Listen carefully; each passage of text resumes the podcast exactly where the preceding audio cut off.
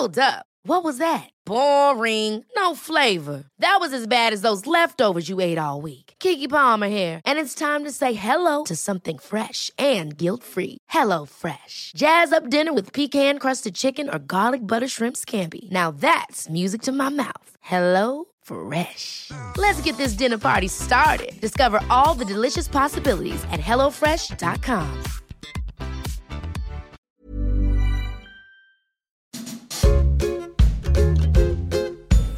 Pas de salade. Le podcast Nutrition de version Femina. Concocté par Myriam Loriol.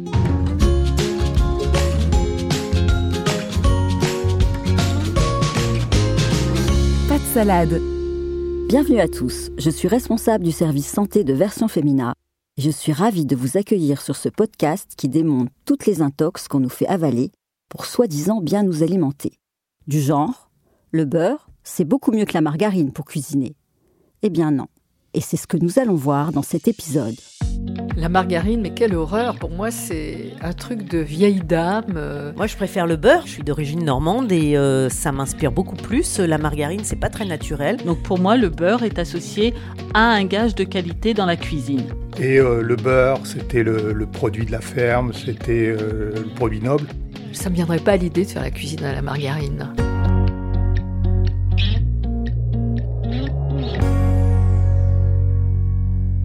Les Français et le beurre, c'est une véritable histoire d'amour. La preuve, nous sommes les plus gros consommateurs au monde de beurre. 8 kilos par an par habitant. Alors, quand il s'agit de remplacer ce fleuron de notre gastronomie par une préparation végétale qui n'a pas toujours eu bonne réputation, c'est pas facile à digérer. Et pourtant, soyons clairs, pour la santé, il vaut mieux cuisiner à la margarine qu'au beurre.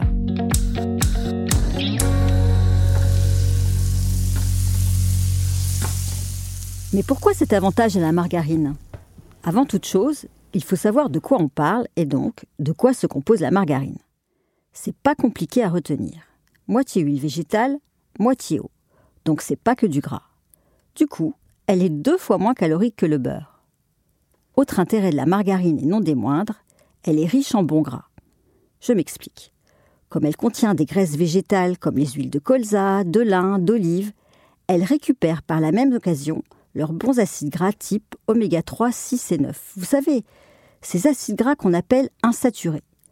On les oppose aux graisses saturées qui, elles, saturent les artères, augmentent la tension artérielle et sont mauvaises pour le cœur. Figurez-vous que le beurre est composé de 50% de ces mauvaises graisses. Dans la margarine, il n'y en a que 15%. Donc qui dit margarine dit protection de notre petit cœur. Ça, c'est pour la partie santé. Mais côté goût, ça donne quoi? Pour répondre à cette question, j'ai testé la margarine sur mes tartines. Contre toute attente, je suis prête à adopter cette nouvelle habitude. Mais pourquoi la margarine a-t-elle mauvaise réputation? Parce qu'on croit souvent qu'elle est bourrée de cochonneries. Mais ça, c'était avant. Car pour faire passer les huiles de l'état liquide à l'état solide, les industriels ajoutaient des acides gras trans synthétiques, de très mauvais acides gras qui favorisent vraiment l'apparition de maladies cardiovasculaires. Mais ça, c'est fini. Aujourd'hui, ils ajoutent aux huiles fluides des huiles plus solides, comme celle de palme. Contrairement à une idée reçue, encore une, l'huile de palme consommée en petite quantité n'est pas l'ennemi de notre santé.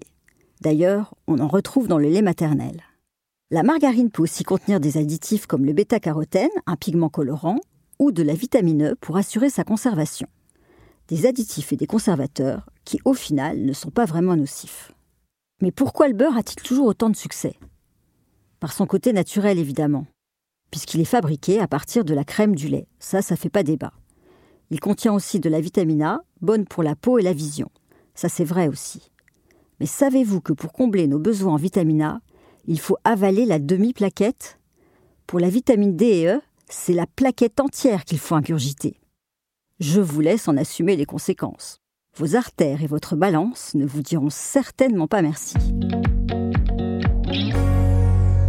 Une fois qu'on sait que la margarine n'est pas si mauvaise et que le beurre n'est pas vraiment parfait, qu'est-ce qu'on fait? Quand on est en bonne santé, pas question de jeter le beurre à la poubelle, parce que c'est trop bon. En alimentation comme dans la vie en général, tout est une question de modération. La bonne dose, 30 g de beurre par jour, c'est-à-dire 2 cuillères à soupe environ. En tartine, sur du poisson. Seule condition, ne pas le faire trop chauffer. Parce que quand on chauffe trop le beurre, il se produit une réaction chimique appelée réaction de Maillard qui dégage des composés toxiques, voire cancérigènes.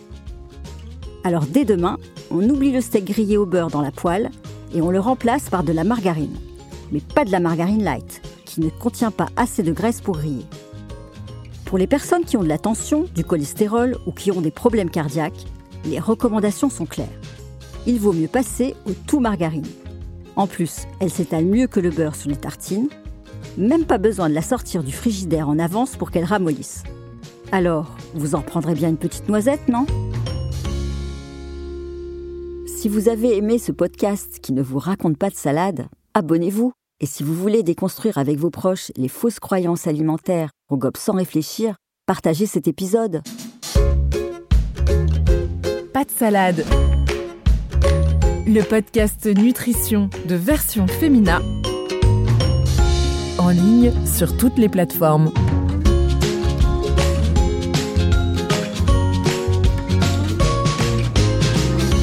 Salade.